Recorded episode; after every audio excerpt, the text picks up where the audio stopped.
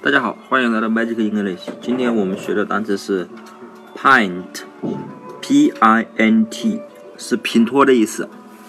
那么品托呢，就是一种容量单位，类似于升的那种容量单位。容量单位是在英国比较流行的。那么 pint 怎么记呢？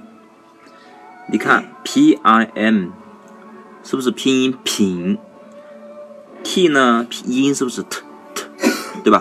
那我们 paint 就是拼，不就是品托的意思了吗？p i n 是品，t 是托，对吧？也是脱衣服脱的第一个拼音，所以 paint 就是品托的意思了。